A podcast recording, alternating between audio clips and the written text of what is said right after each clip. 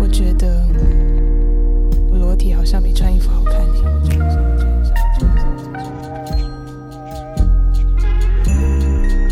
嗨，我是佩瑜，今天呢要来跟大家分享的是裸体比穿衣服好看第三集。今天请到了一位那个特别来宾，我们欢迎郑昭元。Hello，大家好。超级 超级没有，我觉得尬这个尴尬有百分之八十是你的错，是我带来的吗？没关系，没有，一我喜欢尴定要有人跟。我一起分享尴尬的、啊，好好好好，我尴。尬出名。今天找你来干嘛？因为我跟佩瑜一起创作了《躲猫猫》这首歌嘛，然后我们啦，创作是你，反正啊我跟佩瑜，期创作。我跟我跟佩瑜一起把这个小孩生下来，所以我们今天要来聊聊哦关于躲猫猫的生产痛，还有那些孕妇去世。你觉得我们从哪里开始比较好？我比较好奇的是，你不是主持人，我比较好奇的，是直接，把球要呼丢给你。我比较好奇的是，那时候在跟佩瑜大概只有两三次合作的时候，就写了这个词曲给佩瑜嗯唱。然后我其实一开始不太知道我自己想象的那个躲猫猫的情境，还有对里面的爱情观是不是你们认同或你们喜欢或你们理解的。所以我比较想知道，第一次你看到这歌词的时候会有什么想法？所以我们其实还没有聊过这件事，就是完全没有。那我的记忆是对的哎、因为我刚刚就在说我有点错乱，就是不记得是先跟你聊过，然后你写这个歌，还是你就写了？对我们那时候其实真的是没有哎、我们那时候是哦先是酒肉朋友，然 后不可能没有啊，我们连就是只见面都吃过那个庆功宴，对对对，只吃过庆功宴这样。反正我就偷偷观察，然后就嗯用一嗯些猜想写成这首歌这样，所以事前完全没有聊到什么彼此的感情观啊。难怪我第一次会，我记得我是不是有发讯息跟你讲？对对，很长的讯息。总之那时候确实就觉得，哎、怎么会是这个切入点？然后以嗯及看到一些好像我平常好像不太会显露出来的部分，嗯，就我觉得这个这个对我来说是很难得跟惊吓的。我我觉得我自己隐藏的蛮好的。就是嗯我就说，嗯以我的平常的状态或者我的个性，这个东西好像不太会被看见。嗯，当然也没有刻意要躲，只是就觉得它是一个蛮深层一点的东西。你会认为自己是一个有少女心的人吗？我少女心超大，嗯，但是那个大，我觉得那个大好像要有滤镜的人才看得到，或是够熟吧，要不就够熟，要不就是要有跟我有类似滤镜的人会看得到。总之，这个这个这个状态是很少出现，所以那时候我就会觉得怎么会是这样的嗯，怎么这样被发现了？观察？对对对，呃哎、是这样的观察，我这样，嗯。对，那时候蛮有趣的，因为我之所以会写这个，就是有点少女的主题，少女的恋爱，感觉就是观察到你这个人，表面是大辣辣的去跟人相处啊，我们还会打架啊什么的，然后 我们我们有打架，我有啊真的失忆，我会打架，然后鼻青脸肿啊，我们都会打到。对啊，然后可是佩瑜又是那种会用手写的，就是记事本形式里，然后就有很多奇思妙想的人，然后唱歌的时候又会是完全另外一个世界，然后很这对故事有非常非常细腻的诠释，就是他进入角色的能力也非常快。所以我在想，到底是怎么样的一种人可以把这些素质全部集合在一起？然后我就嗯猜想，应该是一个内心有很强大的少女心的人，所以我就用这个角度去写了。但我那时候也没有百分之百确定啊，但我就用那个角度去写了。嗯如果我是佩瑜的话，现在面对一段新的感情，会是怎么样的心理状态？反正我就因为一些蛛丝马迹，就觉得，嗯，佩瑜应该是最近没有在谈恋爱。我我感觉我真的完全不知道，我就觉得，嗯，他应该最近没有在谈恋爱。然后我猜他对恋爱保持着可远观不可亵玩的一个心境，这样。所以我也不知道为什么那时候就在想，那你什么时候才会谈下一次恋爱呢？然后就开始写这首歌。我听起来好像什么很想要把女儿嫁出去的 家长，但真的没有，但真的没有，我只是纯粹好奇 这样。只能说你真的很细腻啊。有吗？有有有打到你那有啊个不愿意被发现的一嗯点。因为我觉得他好像也不是一个很，我觉得厉害的，好像是因为他是很平铺直叙的说出这些话，他很像在讲一个事情而已，就这整首歌给我的感觉，就是他很像在若无其事的讲出一些心里话的这个状态，我觉得很厉害，厉害的作品吗？或是真的让我会感动的作品，好像不是，通常不太是那种会刻意强调很多事情或者是什么，他反而是那个呃若无其事的讲讲出一些内心的事情，我就会觉得哇，后坐力很强。我这整首歌第一首写出来的歌词是我不喜欢你这样，那时候是跟旋律一起写，我就很清楚的知道哦，我要把它摆在最前面，什么乐器都没有，然后嗯，很直接的就跟别人一个拒绝的语气说，哎，我不喜欢你这样，但是不喜欢什么呢？我就开始想后面不喜欢东西，然后再想，如果是讲这个恋爱的主题的话，他不喜欢的应该是。哎呀，你怎么又发现我在逃，或者是在怎样？对，所以后面就继续写若无其事的为我带来阳光，然后带来一些温柔啊什么。我还没有准备好，这样就有点顺水推舟把整首歌词写完，很很妙。我很少写歌词是前伸出的前两句就是开头的前两句，这真的是缘分哦。所以这个这个过程对你这个创作过程对来说是算顺的，就在你的之前创作的经验嗯来说。我那首歌，你们问我稿之后，我记得我花了两个月吧，才给你们 demo。我这两个月大概写了四首，还有五首，就不同主题的歌，所以我就一直在试歌的主题，我可以丢出什么。我写歌的现在的方法就是很海量的堆关于这个人我想的事情。嗯，所以也写过别的，例如终于回到音乐圈的心情啊，或者是就各种主题，我都有试着写过。然后最后就是在写这一首歌的时候，前两句很顺，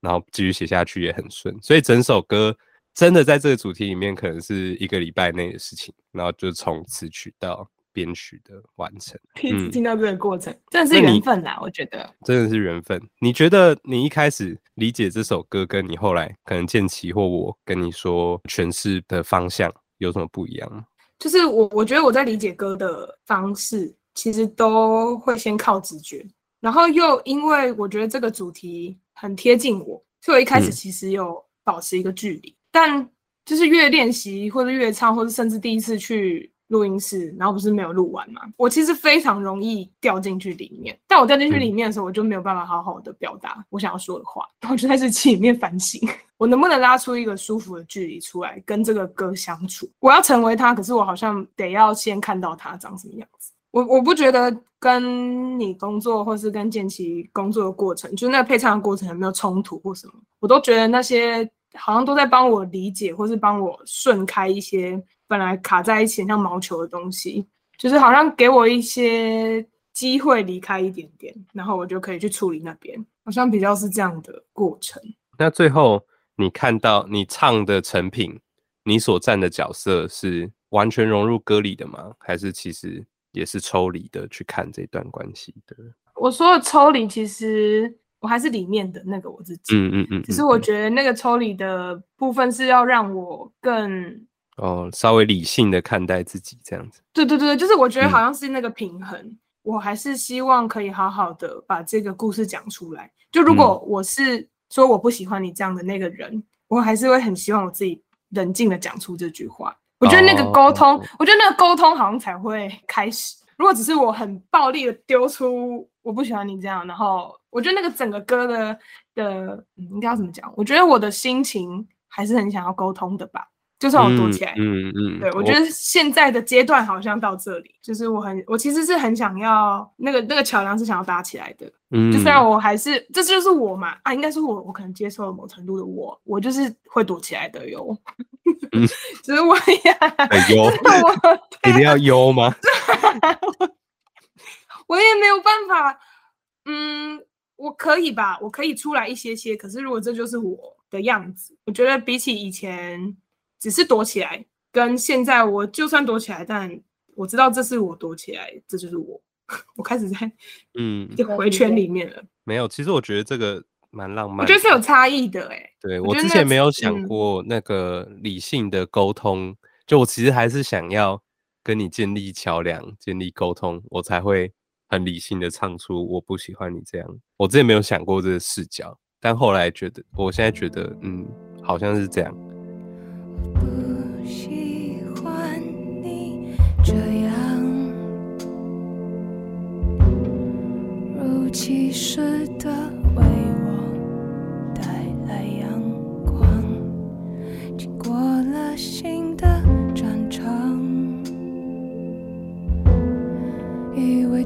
此生。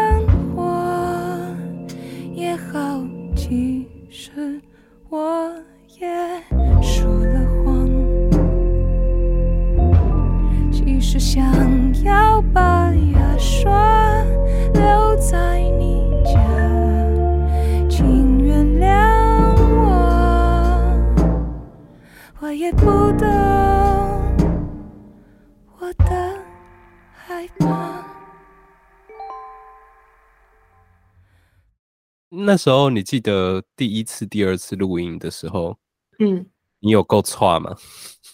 哎，来，我来找一下我的那个 日记本嘛，我来找我写，我写下来啊。对，那时候还蛮有趣，就是我记得连续两天两次的录音，嗯前一天佩瑜都会晚上就是很很晚睡，然后跟我聊天，就说怎么办，明天要唱了，好紧张。对我有求救，对啊，有求救。哎、我写我我很慌张，而且很僵硬，我在抵抗什么？我觉得那个很诚实的地方也会跑出来阻止我哇，防御机制。我觉得那个时候的防御哦机制是有跑出来的，就是我好像有点不想要这么打开耶、了解，就有这个有这个念头冲出来，然后就会 hold 住啊，就录音很硬嘛。然嗯后我其实平常觉得可以自由感受的那个东西，好像有点关起来，是有这个东西跑出来的。而且那个当下我也很清楚这件事，所以我很 蛮无助的，就是我好像没有办法关掉那个东西，因为他就是想要保护我嘛，还是想要，所以我我觉得那个拉出距离好像不全然是一个第三者的意思，只是我想要抽离，又因为我是投射者，又要讲 情绪中心空白，那个东西就是什么意思？情绪中心空白，开始要开始讲一些那个人类图吗？对对对对对，哦，情绪中心空白意思就是我不觉我不知道我讲的对不对哦，可是我的理解就是他会全然的接收一切的感受，因为我我没有我没有我自己的一个模式，我没有一个自己情绪的运作模式，所以我很容易接收到一些感受，这可能也是为什么我我我当表演者吧，就是就像你前面有讲的，我可能可以消化，然后变成别的样子去表演。但这个的另外一个面向就是，我很容易会陷在一个地方，就如果那个情绪的接收太多，或是我自己没有意识到的时候，那个状态就没有办法让我好好的继续完成我应该做的事情嘛。比如说，我还是要讲故事啊，我不可能讲到一半然后突然爆哭，然后故事讲不下去，嗯，类似这种，嗯对，所以我觉得那个距离好像是这个。我的目的是我想要把这个心情分享出去，嗯，然后这件事是我我我最想要做到的，所以我可能要先关掉一下那个 眼配的部分，然后我可以继续下去。但那个录音的状态是我关不起来，就那个防御机制太就跟那个车祸的时候，砰，然后嘣，炸开哦，懂。这对他就是要保护你嘛，让你什么时候没有办法做。我觉得对我来说，第一次录音是这样。所以是因为那个内容唱的内容，或者是你想诠释的方向，对你来说有点太私密，所以你有一点呃潜意识的阻止那个很私密的演出发生在自己身上，是这样。而且第一次进录音室，我从耳机里面很清楚听到自己在唱这些东西，我觉得好像是这样。哦，了解。那、第二次录音有觉得就是是什么东西把你那个防卫机制慢慢卸掉，还是其实你听最后的成果还是有感觉到？就是你是希望那个防卫机制在成果里面的吗？还是你有想要努力的稍微把它放下来，软化一点？我觉得知道有防卫机制这件事蛮好的，嗯，就是我就是我就是在边就是在这个过程里面边认识我自己嘛，就是哦，原来我碰到这些 keyword 的时候会有什么东西出现，它会影响我传达事情的能力多少。我觉得这都是我在练习的过程，就是这一次录音对我来说收获很大的地方。那防御机制有没有真的全退，我也不确定。第二次录音的时候，可是我觉得确实有放松一点点的原因，好像是唱了一次，我知道我大概会长什么样子嘛，那它嗯放着，发酵了一下下，再进去录的时候，我觉得好像是多认识自己一点点，然后多认识这首歌一点点，从耳朵里面听到自己的诠释，好像有放心一点吧，然后也相信一点，就是比如说嗯你们、你们在另外一边怎么跟我聊这个歌要怎么唱的这个配唱过程，或是回家之后脑子里面想的那些东西沉淀了多少。总之是是是我嗯自己、我自己觉得必要过去的，就是慢慢跟这首歌当朋友的过程，还有跟那一部分藏起来自己当嗯朋友的过程。我不知道欸，我也我也其实蛮好奇，听的人会不会有防御机制跑出来？我觉得这首歌是会产生共感的歌，然后包括编曲啊，或是你你在写的那个整个架构上，对我来嗯说，它是一个是一个有后坐力的歌。它可能不是一开始就会这样砰，它是温温柔柔的，然后把你这样嗯推到声音，细细，那纸纸的歌，太坏了吧？好，因为，可能你要拿纸，然后你就哎画到，然后你可能不一开始然后那个会痛很血就这样 血就这样喷出来，太严重。这是一个太极拳之歌。这首歌给佩瑜第一版 demo 的时候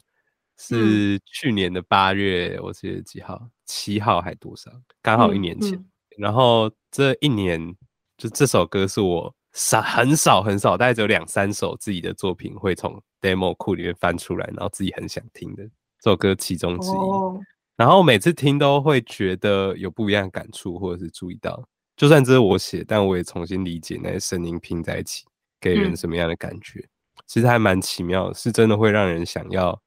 偶尔拿出来，就是就是疗愈一下自己，很像那个放在床边的大泰迪熊这样，恐龙的枕头，草莓你口味，会想要 对你对抱抱抱抱哥熊抱哥豹然后哥，熊豹哥，所以还蛮神奇的。我对于能跟这首歌相遇，也觉得很幸运。那你嗯在你在配唱的时候，你都在想什么？我在配唱的时候，因为我可以明嗯显感觉到有一些地方是比较不是从心里出发。你那时候第二次唱的时候，不会是从心里出发去诠释它，而是就是哦，你知道应该这样诠释，所以用一些技巧去让它听起来像那个样子。嗯，像例如建奇会讲一些脆弱啊，或者是一些什么温暖的画面啊，明亮起来的感觉啊、就这些东西，我可以听出有一点是包包装之后是这样的感觉，而不是它本质是这样。我就觉得如果能更带入那个画面，跟你分享那时候我在写的画面的话，应该你的诠释方式可能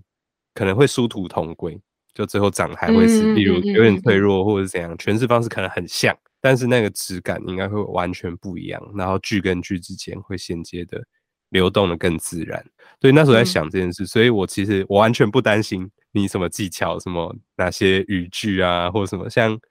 有一些咬字，建奇在乎，嗯但我其实也觉得我听不出来，对我就会。对，我就我就会是很努力的跟你说，哦，这段的画面是什么，然后我们深呼吸，看着歌词一分钟，然后再唱一次，然后让自己再进入那个画面，然后尽量是给你一个怎么讲安全区域，就让你知道哦，在那一分钟之内你不会被打扰，然后你就静静的看着你的歌词去想这些事情，然后去消化那些画面，然后就想象整个录音室外是没有人的。对嗯你就在那一张。我那时候想要努力达成这个条件，让你可以很自在的做自己，这样有吗？有这是有成功的前吗？有啊，因为我我们在录之前在录你们专辑的时候，嗯，就是在海边的时候，我就我就感觉到这个事情。我要讲一下这 故，我发现这个东西有用的故事，就 是请说，那时候反正也是在躲猫猫录制，大概前一个月吗？两个月，没有很久。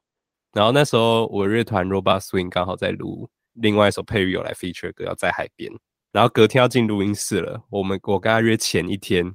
到我的工作室，然后讨论一下明天要怎么唱，嗯就在讨论一些很细微的感觉啦，每一段的画面是怎样，明天可以省一点时间。我就说哦，这一段我想要有这种感觉，然后就给他看 Normal People，就是最好不要不要不要暴雷，反正最煽情的一场戏，最让人想哭，那个没有煽情，好哦不好？，最让人感到遗憾的一场戏，这样。你已经爆雷了。我已经爆了啦，嗯，所以可以说没关系哦。他已好经写在贴文里面。哦，对，对啊好、哦。我觉得你分享出去，不是那个，就是 那个就是我的魔咒没。哦，反正就是两个人准备要分开前戏，他们在阁楼进行了一场超级安静，什么配乐都没有，就只有两个人就是接近气音的挽留，说哦。或祝福对。这样，然后你就给他看，然后他就看起来很正常，这样看完，然后就说好，这是我这一段要感觉，我们来试唱一遍，然后录下去发现佩宇没有唱，然后去发现他已经在大哭，情绪中心空白，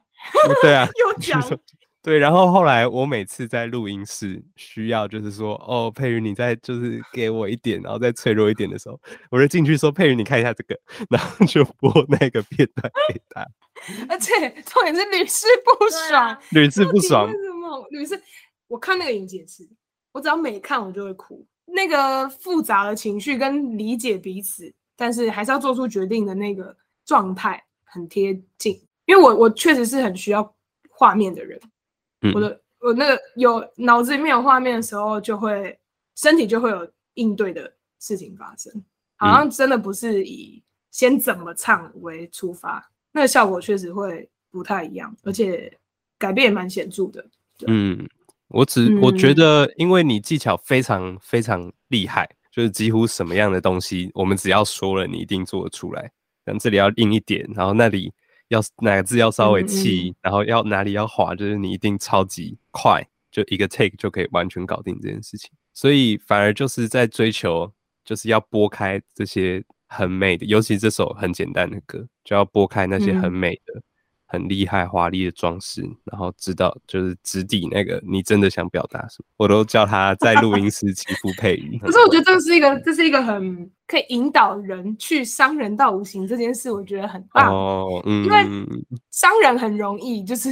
用利用技巧把歌唱出来，也不是容易，但就是它相嗯对来嗯说是比较可以完成的事。可是如果技巧没有了，那那这个歌曲动人的地方可以是什么？那可以可以把人带去那里的配唱的人、制作人就很重要啊，可以做到这件事很厉害啊。没有，我觉得刚好是我跟你有在 vibing，你知道吗？我们是打打闹闹的关系。哦嗯嗯嗯嗯嗯温迪之前来看躲猫猫配唱，不是也说默契绝佳是吗？他是这样说的吗？合作配合无间，嗯，哦，对我也有这种感觉。好啦，我下次再多准备，你再多跟我说一些你会哭的那个素材，好吧？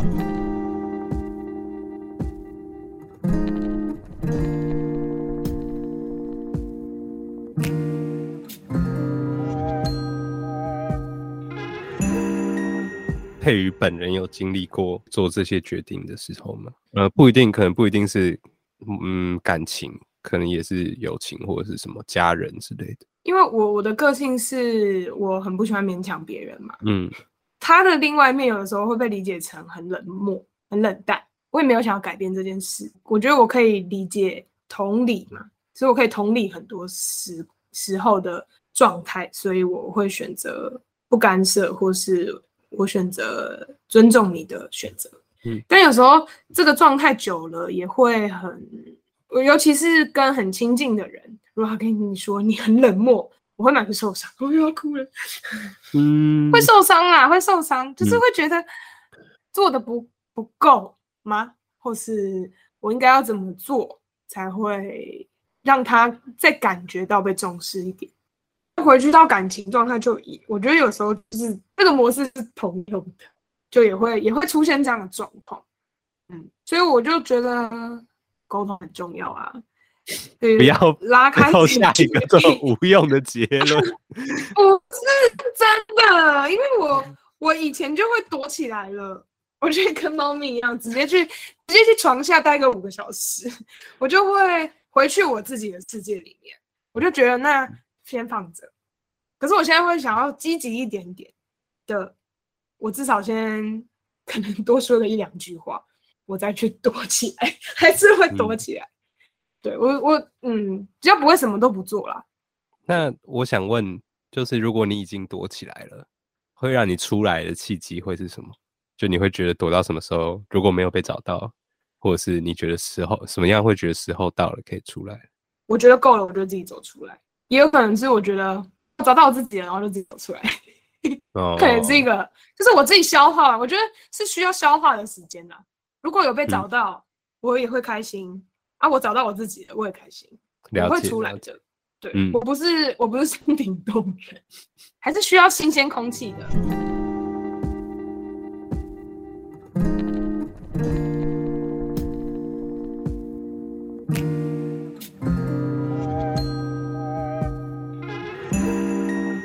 我想要问，从试唱接触到这首歌到现在他发表，这首歌对你来说有什么样的变化吗？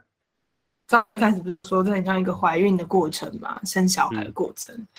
我觉得就是好像把一个孩子生出来，然后他真的离你有一段距离了，就是你知道脱离你的身体这样。然后我觉得这个时候就好像才可以更清楚的看见他的样子，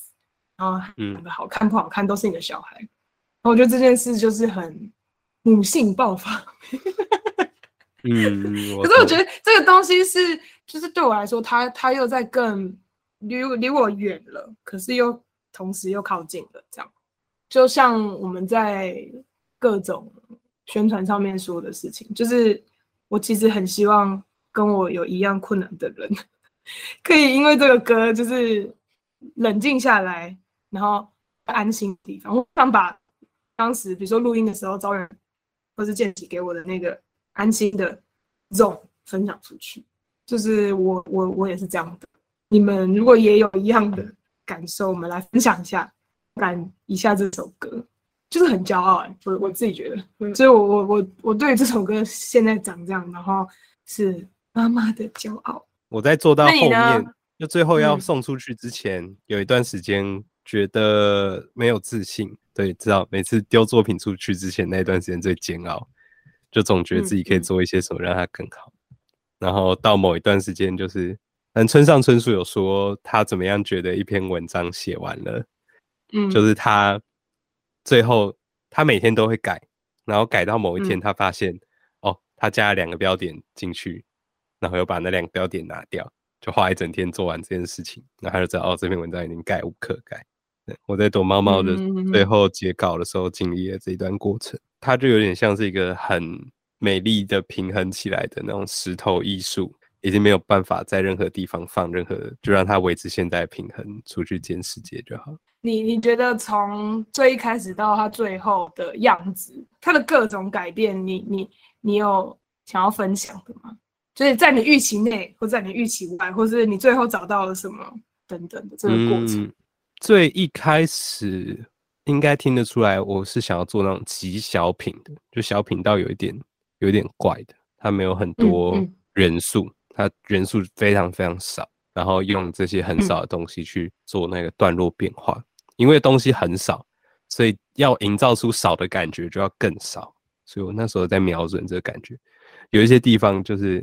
对不对，骨子偶尔就是心情好敲个两下，然后钢琴就按一个和弦，这样超级少。嗯嗯我原本是想追求那种感觉，但后来建奇加入讨论，然后给一些 reference，然后我也开始思考 demo 跟专辑的之间的不同。就专辑嗯它应该要是，就是真的发行的作品，应该要是一个呃很多东西可以让你去 enjoy 的，就需要反复就在大家聆听过程中可以听到更多细节的东西。嗯所以后面就加了木吉他进来，然后加了弦乐，真录真的弦乐，然后在玉成戏院用一个超级酷的方法，把那鼓声录得很梦幻，然后就算他只打一下，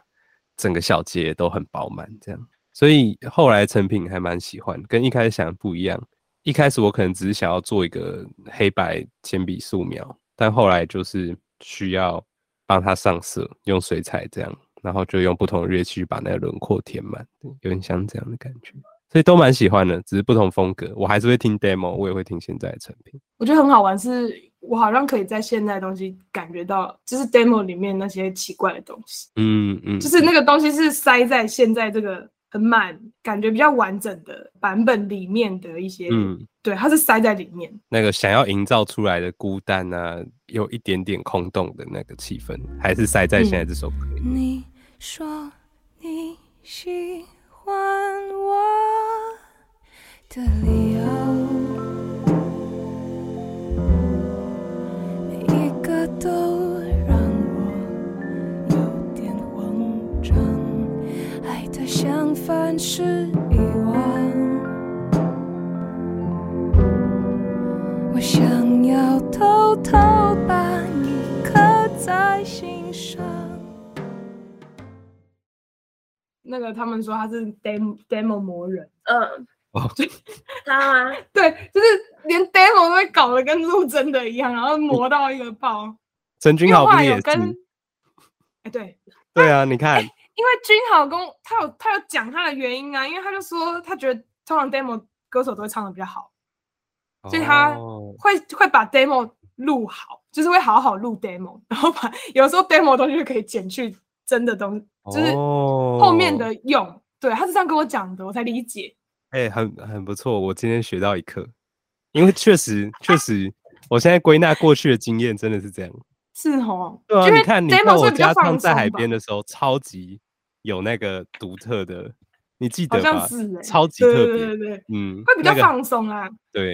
因为去录音室就真的很紧张哎，我觉得那个对就会有一个现在你要做一件慎重的事嗯情的那个 氛围出现，我就觉得哦，对啊，Billie Eilish 整张专辑都是在沙发上，然后拿着一支很贵的麦克风这样录完的。嗯，哇，就是他哥在这，然后他他哥的沙发就在他哥后面，大概嗯一公尺的距离，然后就是哦上面很多舒适的毛毯什么的。那个 Billie Eilish 就这样披着一个毛毯，然后这样，好赞哦，嗯，所以他就是可能那就是他 demo 可以呈现出来最极致的东西。舒适果然很重要。啊，下次感觉你如果觉得这是你的 approach 的话，也可以试试看。像躲猫猫这种比较小品或者是私密的歌，在一个舒嗯适的空间这样慢慢录。挑战一整张都在都在沙发上，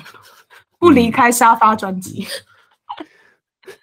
很赞哎。啊，那张在你家《灵魂沙发》。灵魂沙发不是被用了吗？嗯，对。对，人的对啊，好，感谢大家今天花了半个小时的时间听我跟佩宇聊聊《躲猫猫》这首歌。然后我们真的都很喜欢这首歌。如果你听完有回忆起你一些私密的往事的话，欢迎你再去听一遍。我们下次再见喽！我是招人，我是佩瑜，拜喽。拜拜。